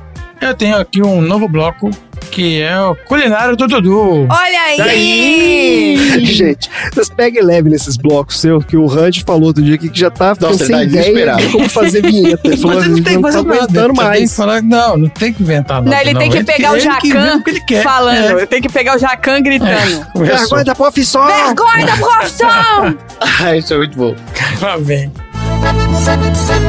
La magnifique culinária de Dudu. Eu vou começar o culinário do Dudu com um prato internacional, que é muito conhecido e é adaptado aqui no Brasil. Olha aí. Vou falar do estrogonofe. Olha aí! Estrogonofe é bom demais. Agora vai ser um Especialidade, especialidade. Todo mundo gosta. Todo mundo gosta, mas é polêmico. Não, é polêmico. não, não, deixa eu falar Especialidade de quê? que a Marina é especialista em estrogonofe. Ah, é o começou. prato- é, Baseado- Não, é, eu não sou especialista. dela. Eu não sou. Meu, meu marido cozinha muito bem pra me avaliar, tá, Dudu? Você fica na sua Não, aí. tudo bem, mas tudo bem. É, Mas é ele, marido. ele tá confundindo a palavra de especialista com a única coisa que ela sabe É, fazer, é? É Então, especialista deixa, com eu especialidade, né? É porque assim, Ela é é, a especializada. especialidade da É Marina especializa- na especialidade Isso. da Marina. Entre isso e um bisnaguinha com presunto. Entre isso e pão de queijo no forno, entendeu? Não, pão de queijo um congelado. misto quente excelente também. Minas quente, muito bom. Gente, gente, parabéns, Marina, pelo seu misto quente e pela sua pipoca também deve ser muito boa. Minha pipoca é bem Pão de hora. queijo já sei que você queima, então pão de queijo não, tá? Tá. Bora falar então, olha só. Primeiro eu vou levantar aqui um histórico da origem do prato. É. Os Stroganovs, ou Stroganovs, eram ricos de linhagem nobre e o palácio dessa família sobreviveu à Revolução Russa de 1917. Não, peraí. Strogonoff é o nome de uma pessoa? É, eu não sabia. não. Stroganovs, é a É o família. senhor Strogonoff, a senhora Stroganov. Ah, mentira. Stroganov? É igual o seu cebola e a senhora cebola? É isso? Claro. Stroganov? São ricos, Ah. são russos. A pronúncia certa é Stroganov. É, porque falam com F, né? Termina o V é som de F. Stroganov. Ah, olha, olha aqui, eu descobri inclusive que tem um jogo de tabuleiro que chama Stroganov. Pode comprar aí também. É, Não tem nada a ver com tem- Stroganov. Tem, Ai, tudo bem. tem, tem. Vai, às vezes vai ter a ver sim, espera aí, calma. Então vamos lá, vamos lá. Então, ó, essa família foi era de linhagem nobre e o palácio sobreviveu à Revolução de 1917 e hoje faz parte de um dos museus estaduais em São Petersburgo. Os Stroganovs investiram em arte e comércio, mas foi a receita de um prato de família simples, rápido e gostoso que eternizou o nome da família. Só que tem várias versões de- da origem do prato, né? Os franceses garantem que esse prato não é russo, Ah, por quê? Ué? Seria uma adaptação local de um prato francês. E isso meio que faz sentido, porque toda a família nobre russa tinha um chefe francês Ah, trabalhando para eles. Entendi. E aí os Stroganoff- os Stroganovs também tinham um chefe francês. Mas por que, que ficou o nome dessa família, então? Porque o deles era melhor Calma, do que o calma, outro? calma, calma, calma, antecipando, calma, tá tô calma. nervoso, ele tá tá- ansioso. tá bom. Ah, Olha só, nos anos 1700, o conde Grigory Stroganov estava com problemas dentários e ele não estava conseguindo comer coisas mais duras. Ah, não tá conseguindo mastigar. O chefe do palácio adaptou o tradicional fricassé de bœuf, ou fricassé de Ai, carne, pronto. que é isso, Marina, doeu no ouvido da Marina. Não, não. Falei, ah, pronto. Cortando em pequenas tiras a carne e misturando ela num creme de leite tradicional russo, Hum, para facilitar a ingestão da comida. E o acompanhamento era um caldo de legumes. Certo. Como foi feito para o conde, o prato foi batizado com o nome da família. Só que tem Stroganov. como uma versão que esse prato ele vem do, do verbo cortar em russo, que cortar em russo é strogat. Ah, Aí talvez esse jogo strogat que você falou aí pode ser de strogart ou alguma coisa parecida. tem de fazer picadinho, Mas será? a versão mais aceita ainda é da família Stroganoff. Eu acho mais legal também. De qualquer forma, o filho do Grigory, o Alexander, Hum. ele foi lá visitar Paris e levou a receita para o chefe Charles Brière, que incluiu o prato Beef Stroganoff no seu livro sobre culinária russa, publicado em 1891. E embora o Brière tenha se vendido como autor do prato, uma publicação russa de 30 anos antes fala da pretensão francesa de ser a original. É, então os caras já, já sabiam que os Já, franceses já queriam tinha. É roubar fricassê, é fricassê, é fricassê de carne. Não, mas é fricassê de carne, mas a adaptação foi Com feita na Rússia, leite, então. isso. É onde a gente sabe isso. Foi lá que mudou. E aí tem um livro de 1861 que chama Presente para Jovens Esposas. Meu Deus. que a autora é. Helena Molokovets. Que Ah. ela incluiu a receita de um bife estrogonofe com mostarda. Ah, foi ela Sim, que deu essa Tem que inovada. ter. Tem que ter. não, começou, tem não. começou. Tem que ter. Silence, olha não, só. não tem que ter. Na verdade, da Marina não tem, não. Então não tem que ter, não. O prato foi evoluindo em 1912 a Pelágia Alexandrova Inaktieva apresentou uma nova textura à receita no guia prático de culinária básica dela. E aí ela incluiu cogumelos, cebolas Hum. e molho de tomate, além de servir com a batata cozida, que é regra russa até hoje. Tá bom. Na Revolução de 17, Cebola é 1917, zoado, viu? Não põe que é cebola. zoado? Não sei. Ah, porque não dá pra tirar, né? É difícil tirar Na cebola. Revolução Russa de 1917, indiretamente exportou o prato pro exterior, porque, embora sendo de origem nobre, os bolcheviques adotaram porque ele era simples de fazer. Carne cortada com leite, creme de leite. Comunista. O passo seguinte foi na China, para onde alguns imigrantes nobres russos fugiram. Vai botar E macarrão, o quer ver? prato, na China, começou a ser servido com... Macarrão. Batata palha. Não, não, Batata não. palha. Não tem macarrão. Aliás, pode até ter. Arroz. Arroz. Ah. Exato. E aí começaram a servir com arroz. Os americanos descobriram a versão asiática e levaram para os Estados Unidos. E dizem que era o prato favorito do Abraham Lincoln. Olha aí. Olha só. Engraçado, você não vê estrogonofe aqui, tipo. Pois é, é. aqui também nunca vi. Mas não. olha só, falo que com certeza era o prato favorito do Charles Chaplin. Olha só. Caramba. Aqui também não tem creme de leite do jeito que a gente conhece. A gente, quando tem É que um comprar creme de leite, a gente tem que comprar creme de leite no mercado brasileiro. Aqui eles têm. É um ele pouco é mais, diferente, ele é né? mais líquido, é. Ele não é tão É porque eles falam que a receita russa, ele não é com creme de leite, é tipo um, aquela, é tipo um, um creme azedo, tipo um, um sour cream. É. Mas eu trouxe aqui dentro do meu bloco um mini bloco que chama Culinária Bizarra. Você comeria ou não comeria? Ai. E aí são Vai ter- as vai versões de estrogonofe. A versão com cebola eu não comeria. Já, vou, já vamos tirar essa aí. Não, mas vamos chutar o pau da barraca. aceito. Olha só. Não, não, não, não. Temos uma versão vegana, obviamente, Ah, não. com entrecasca de melancia. Ah, aquele branquinho da Você- melancia? Você pega o melancia. branquinho da melancia, corta em Ah. cubos pequenos e prepara o estrogonofe no lugar da graça. carne, usando o branquinho da melancia. Você já ouviu o povo, o povo fazendo bolo de casamento de melancia? Ah, mas o bolo de Tipo, casamento pegando a de melancia, acho que rola. inteira.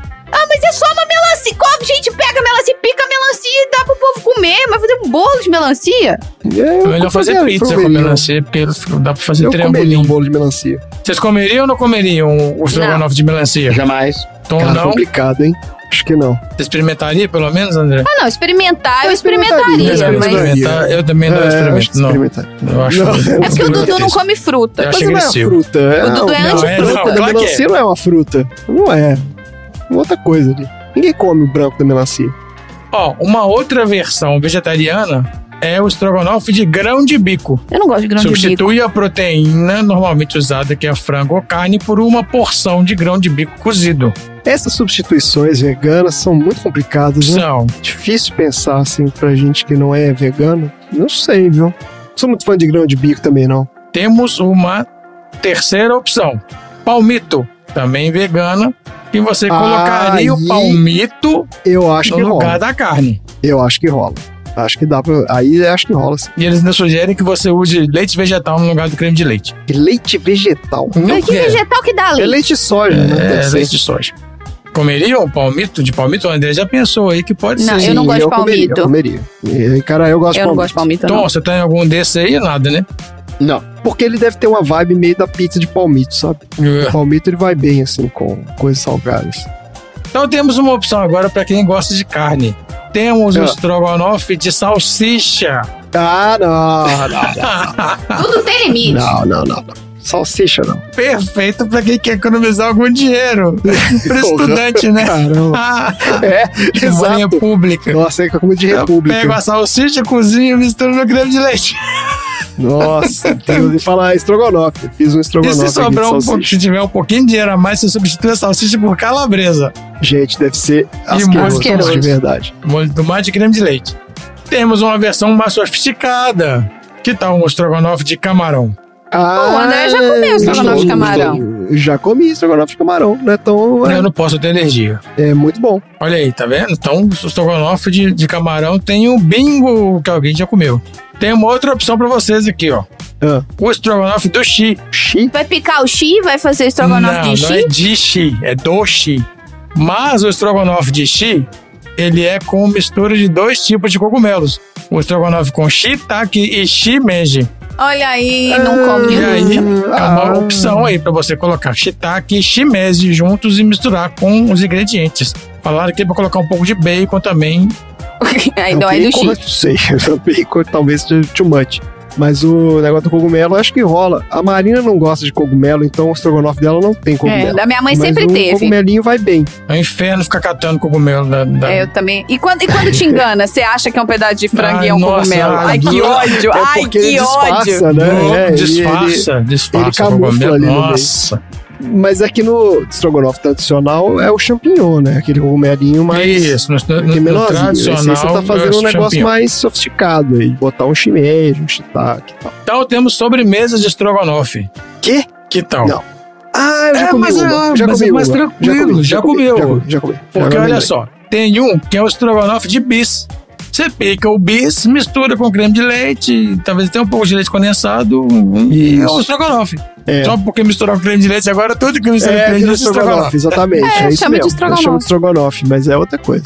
Você comeu qual? Eu comi um estrogonofe de chocolate com nozes. Então ele ficava calma. assim, ele é, É, um você creminho comeu o de... estrogonoses, que é o último da lista aqui, ó. Ah, Esse que é do estrogonoses, ele tem estrogonoses, eu comi. então, nozes com chocolate. Aí, ó. Você É já comeu porque então, a bingo proposta- pro André de novo comer estrogonoses, olha só. Ele, é, ele fica parecido porque ele é um creme, né? E ele fica Com com coisinhas, boiando é, ali. que é Pedacinhos, uma- é, exatamente. Isso, pedacinhos de coisa boiando. Então ele parece realmente estrogonofe. Ai, o tradicional estrogonofe brasileiro, ele é feito com carne de boi ou frango. E aí as pessoas colocam mostarda e ketchup na receita, com às vezes até sem molho de tomate. Ah, e ketchup não. misturam com creme de leite. É, aí eu não E sei. eu que champignon. meio esquisito. Tem gente que ainda coloca milho e ervilha. Milho sim, milho tinha. Quando... Eu não coloco, não. não, e mas tem milho gente que tinha. pra render coloca aquele outro negócio que é, como é que chama, gente? Pra render? Maisena? Maisena. Eles fazem com maisena. Tem muito lugar que faz com É, não maisena é pra render, é pra engrossar. pra render e pra engrossar, as duas coisas. É Mas porque ele aumenta o volume também. né? eu vou brilhantar o meu final de episódio com uma receita do Dudu pra vocês. Olha de aí. estrogonofe. Olha aí, agora Estrogonofe sim. de Dudu. Ah, Vamos lá. e caneta e vamos Bora. anotar aqui, ó. O meu estrogonofe é com carne bovina. Então você vai separar aí 500 gramas de filé mignon ou contrafilé ou fraldinha em tiras.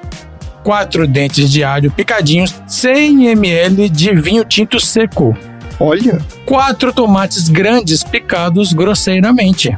200 gramas de creme de leite. Se o creme de leite for fresco, melhor ainda. E aí, como é que a gente vai fazer? Pega uma panela, daquelas panelas boas de fritar a carne, e você vai fritar a carne com azeite e manteiga. Na panela você já vai temperar a carne com sal e pimenta do reino a gosto. Durante o cozimento da carne, você coloca o vinho tinto e você vai ficar mexendo até o álcool evaporar. certo. Você vai retirar a carne da panela e vai deixar ela só com o caldinho lá, salgadinho de vinho tinto e os sabores da carne que estavam ali. Descansando. Nessa mesma panela, você vai completar com um pouquinho de azeite, mais uma manteiga e colocar o alho e o tomate. Hum, E aí você vai cozinhar até o tomate ficar disforme. Ele vai cozinhar por um tempo na panela ali. Depois, você inclui a carne de novo. Abaixa o fogo e aí você coloca, finaliza, né, colocando o creme de leite. E não precisa desligar o forno, não, porque o creme de leite não vai cozinhar. Você deixa ele um tempinho ainda, pegando os sabores com fogo baixo.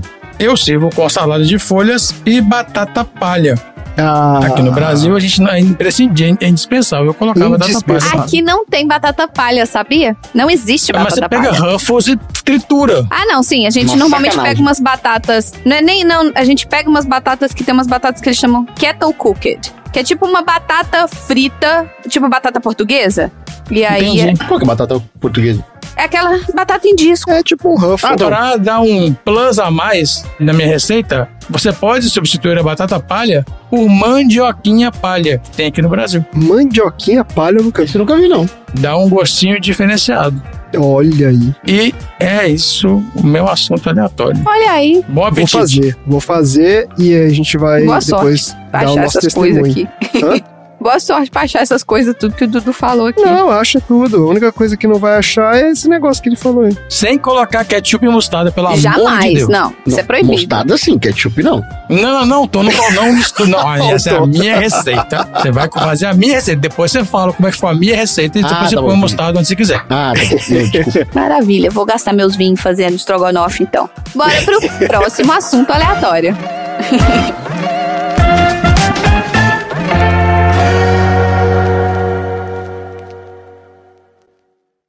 A gente tem que pular aqui. Por que você não tá me ouvindo?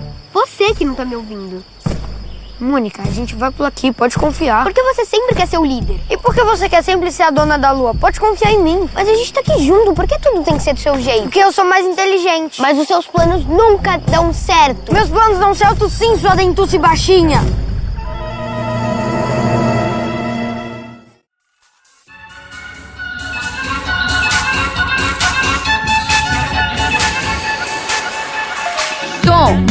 Vai vou falar de comida não, né? Que eu tô com fome. Eu também tô. eu já também jantei, tô. de boa. Nossa. então pode tá, falar então você quiser. pode falar. Qual que é o seu assunto aleatório da semana? Olha só, todo mundo, no mundo todo, sabe dos problemas fonoaudiólogos do Cebolinha. Que no live action acabam ficando acentuados cada vez que ele vai ficando mais nervoso. Isso pode ser até motivo de risada pra vocês, mas a real é que eu quero colocar vocês numa situação difícil. E, inclusive, revisitar o meu primeiro bloco que teve vinheta, que foi lá no episódio 16, que é o Tonzeiras Games. Tonzeiras Games. Games? Achei que você ia falar de Bad Bad Vibes. Eu queria só acrescentar nesse assunto aí, seu Tom, uma vez quando eu era trabalhar com eventos, que era shopping, eu fiz um congresso que chamava Gagueira Não Tem Graça, Olha só. que era só Olha só. sobre só de, de, de fonoaudiólogo, tinha várias palestras e assim, era difícil. Pois é, cara. Então é complicado. Tinha até falando assim de plano telefônico para pessoas que têm gagueira, porque elas usam mais minutos para passar a mesma mensagem do que outras pessoas, entendeu? Ah, Então tinha planos que, né, telefônicos para as pessoas que tinham mais minutos. É, naquela época que você pagava por minuto usado de ligação telefônica. Não, naquela época que você falava pro telefone, né? Que hoje em dia ninguém fala mais. Manda o WhatsApp. Vamos lá, Tonzeiras Games. Então, solta a vinheta, Randy.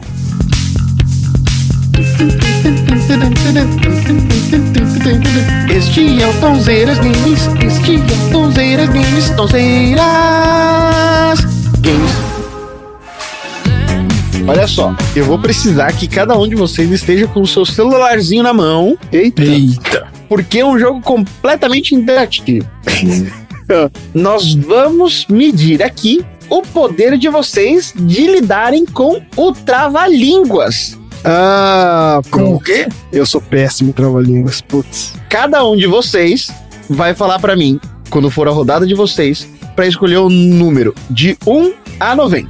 Assim, eu vou mandar pra vocês um trava-línguas, onde você tem três chances de falar sem errar.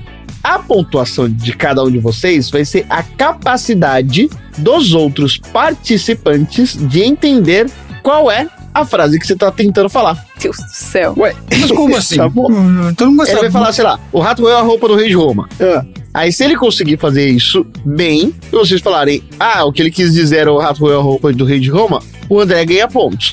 Tá, mas ele vai tentar primeiro as três vezes ou a gente vai falar depois que ele falar a primeira? Ele vai tentar três vezes, Então tem, a gente tem que esperar e tentar três vezes. mas às vezes se ele conseguir logo de cara, beleza. Mas, é, tá. vamos lá, vamos, lá. Vamos jogando, vai, aprender vai, jogando, vai. Eu- Gente, eu não tava conseguindo falar outro dia sobreviven- sobrevivencialista, você quer me Eu botar? também enrolo tudo. Eu sou, sou péssimo. Eu sou Vai ser péssimo. uma maravilha esse aqui. Vamos, Vamos lá, vamos lá. Então, vamos lá. Vai começar com o Andrezinho, Ninguém vai saber porque nada. o Andrezinho é a letra A. Então vamos lá. Número 75.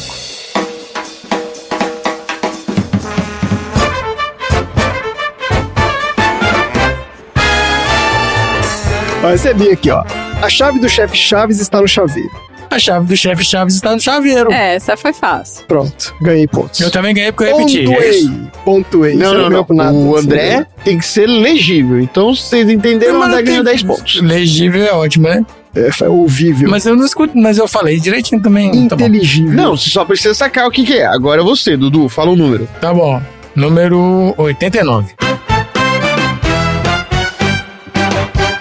Te mandei. Já fez o põe aqui. 89. O gato fugiu pro mato e pegou o carrapato no ato. Faça isso aí. Se você me der um difícil, eu vou falar que eu tô sendo perseguida. Essa é a primeira Eu rodada. Mas foi você que Acho que é escolheu. a sorte aí, ó. Você tem É 90 a sorte, é a chances, sorte, né? é. sorte. O número Não é, tá o, lá. não é o tom, não é o tom. É. Mas e aí, o Dudu ganhou ponto? Eu não sei. Ganhei, Dudu ué. ganhou Você 10 ganhou pontos, tá também. empatado. Viu? Tá bom. Pode Tá bom. falar, mano. Número um. Vixe, um é complicado, porque Sempre são os mais difíceis. é, são os mais difíceis. Tem que ir no do final, porque a galera já, entendeu? Já botou Já tudo. acabou a imaginação, ideia, né? Acabou a imaginação, tá inventando um sem ter nada a Esse é ver. clássico. Esse é clássico. É clássico. Vamos lá. Eu cantei Mamonas Assassinas, eu acho que eu vou conseguir falar essa. No ninho de mafagafos, há sete mafagafinhos. Quando uma fagafa gafa, gafam os sete mafagafinhos. E aí? Quando o quê? Uma fagafa gafa? É. isso? Quando a mafagafa gafa, gafam os sete mafagafinhos. Eu não sei o que, que Hum, significa. Gafa é um não verbo? conheço. Gafar? Ah, acho que é só um- uma palavra. Que é uma fagafar primeiro, uma fagafar, uma fagaficador será. É uma coisa assim. Então, Que? quando, eu, quando eu, eu cantei nos Mamonas Assassinos, era Amafagaficador isso. será, é. Que é uma fagafar primeiro, uma fagaficador Quem será. ama fagafar os mafagafinhos, bom ama fagafigador será. Você não É. lembra? Contei na Associação Internacional das Associações. Gente, Não, jogo. quando a mafagafa gafa. Procurei, chamei de querida. Te falei. Mas ele tem uma frase antes. Sabe, pela saúde dos pés. Zoísta, cuida dos é olhos. é? Oculista, Deus me livre, nunca vão mexer no meu. É isso aí. 10 pontos. Esta foi a primeira rodada. Tudo igual. Vamos para a segunda rodada. Só que agora você vai escolher um número Acho que a, a- outra pessoa devia escolher pra ele. e eu vou mandar para o Dudu. É, pois é. Ah, tá bom. 76. Mas, ô Tom, eu acho que a gente tá fazendo errado esse jogo, sabe por quê? Deixa eu explicar aqui. Eu tava tentando. Do Tonzeiras Games. Tá vendo? Olha aí, querendo dar palpite até nas palavras dos outros. Games. Talvez o André tenha algo a dizer. Você fica na sua, André. Não, é porque eu ia falar que eu acho que pra ficar. O que a graça do trava-língua é que você tem que falar várias vezes seguidas, entendeu? Tem que falar, tipo assim, fala três vezes seguidas. Você fala uma É vez que só. essa é primeira fácil. rodada foi fácil. Essa Ah, primeira rodada entendi. foi bem Então, Então, fácil. tá tá aumentando beleza, o tá nível de vez Tô aos confiando, poucos. tô É. confiando, Tom. Tô confiando no Tonzeiras É. Games. Vamos lá. Ai, meu Deus. Vamos lá, 76. Quando digo digo, digo digo. Não digo Diogo. Quando digo Diogo, digo Diogo. Não digo digo. Eita, foi quase. E aí? Ah, ok, É isso pra aí, mim ué. foi certo. Não, É, eu ué. achei que Não, foi mas o certo, que, que, ele, entendi. o que, que ele, Dudu falou? Quando ele diz digo, quando eu digo digo, não digo Diogo. Quando eu digo Diogo, eu não digo digo. Não, não, é quando eu digo digo, digo digo. Não digo Diogo. É isso. Quando eu digo. Diogo, digo Diogo. Não digo digo. Ah, eu não tô lendo o negócio, eu não vou atenção, lembrar hein? o trem Não de cor atenção. exatamente o texto, mas eu saquei que ele tá falando do Digo e não do Diogo. Eu escolho o número pra quem agora? E- O próximo é pra Marina. Número da Marina é 87. É o meu ano. Parabéns. Olha aí. Bote a bota no bote e tire o pote do bote. Esse é moleque. É, botou a bota e tirou o pote do bote. Então vamos lá, pro André eu quero o número 19. Caraca. Nossa senhora, o que, que é isso aqui, gente? É um livro. Peraí, peraí, que agora, agora complicou. Beijo, amor! Concluímos que chegamos à conclusão que não concluímos nada. Por isso, conclui-se que a conclusão será concluída quando todos tiverem concluído que já teve tempo de concluir uma conclusão. Aê, É. O que, que foi? Não, falou certinho. tá certinho. Não. Não? Não o quê? Então lê de novo ah, aí. tio, a imagem que você que mandou errado. tá cortada. Não, senhor, não, senhor. Tonzeiras Games. Não, não, não. O quê? Auditoria, Não, auditoria. auditoria aqui no Chama o Games. ó. chama o VAR. Ah, não, isso é verdade, isso é verdade. está Não, então deixa. Não, eu tirei a foto errada. Você tá gabarito certo, aqui você do tá certo, tá certo. Games. Você É. tá certo. Eu mandei a foto meio cortada. Mandou a Tá foto certo. cortada. Troço Agora- gigante também, que porra. É minha vez. E eu vou escolher pra cada um de vocês. Olha aí, Tá bom. a pegadinha. Agora, agora é a pegadinha. E agora, então, vou continuar na Ordem. ordem alfabética. Então, o Andrezinho vai ser o primeiro. Vamos lá. Tá.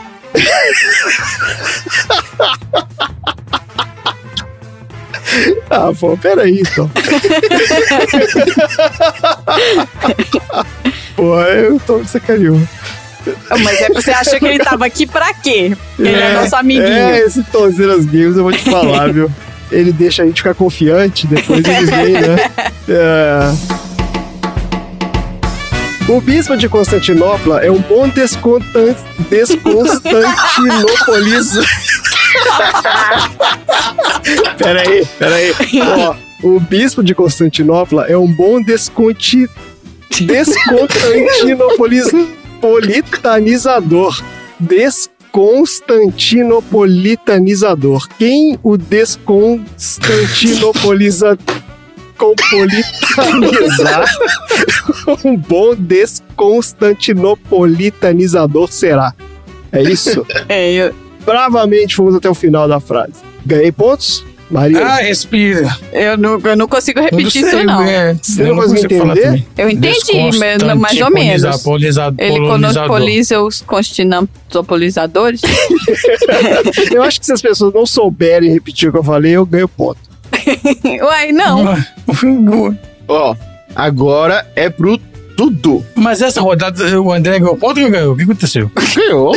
Ele falou Ganhou o direitinho. quê? Demorou Ganhou, segunda, Aê, mas ele não ganhou ganhou 10. ponto, Ele ganhou maravilhoso. 7 pontos, porque ele precisou de duas, pra, Sete? du- de duas pra conseguir falar certinho. Tá. Olha a regra nova aí. É, tá bom. Tá regras bom. Vamos lembrar disso aí. Tô, tô anotando aqui, então. Agora, esse Sete, duas. tá Dudu, bom. número 45. Lá vem.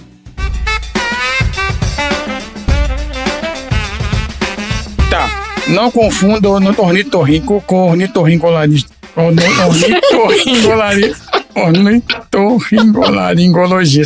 Ornitorrinco com ornitologista. Ornitologista com or- otorrinolaringologista. Porque ornitorrinco é ornitorrinco. Ornitologista é ornitologista. E otorrinolaringologista é otorrinolaringologista. Tudo bem? Mas dessa Mais vez que o. André. Deu umas Dudu foi melhor que o André. É isso aí. É, foi melhor. Eu Acho que é nota 9 esse aí. Na número 26. O original não se desoriliza. Ah, já foi. O original não se desorigina. O original não se. O... Não, como é que é? Peraí que eu perdi onde que tá 26. O original não se. Não se desoriginaliza. O original não se desoriliza. O original não se desoriginiza.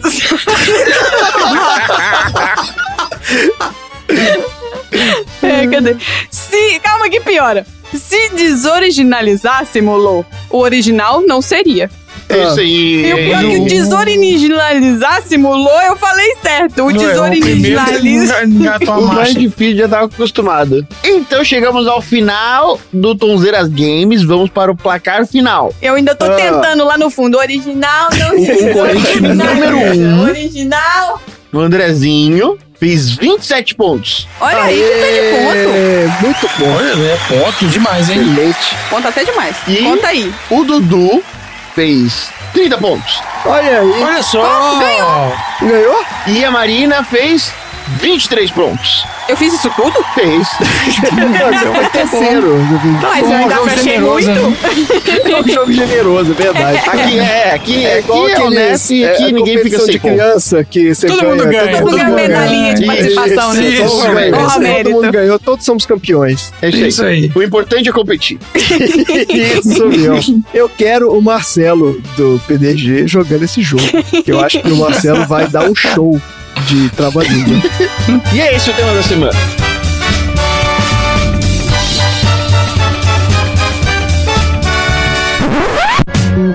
Maravilha, é sempre bom jogar um jogo aqui no Sessão Aleatória, mas o que, que a gente aprendeu aqui hoje? André, você aprendeu alguma coisa?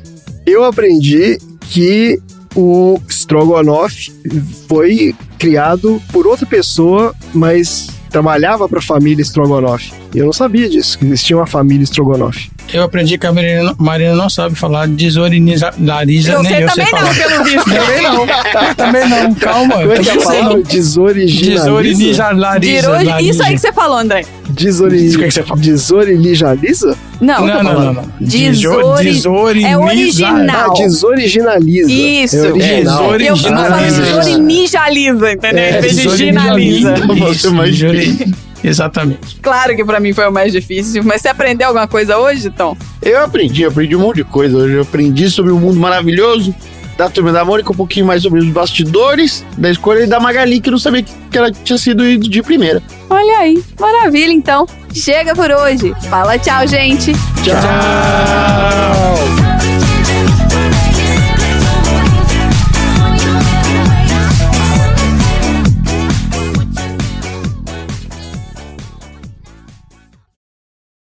Fim da.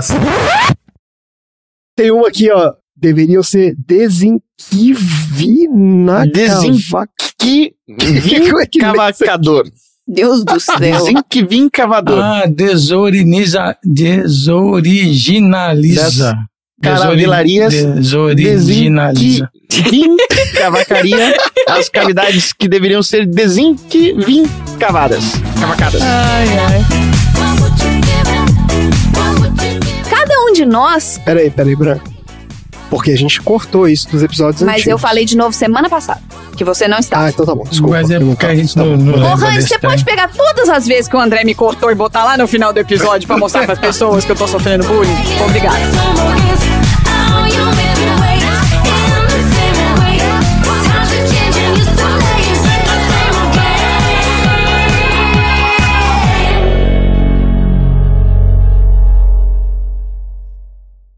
Fim da sessão.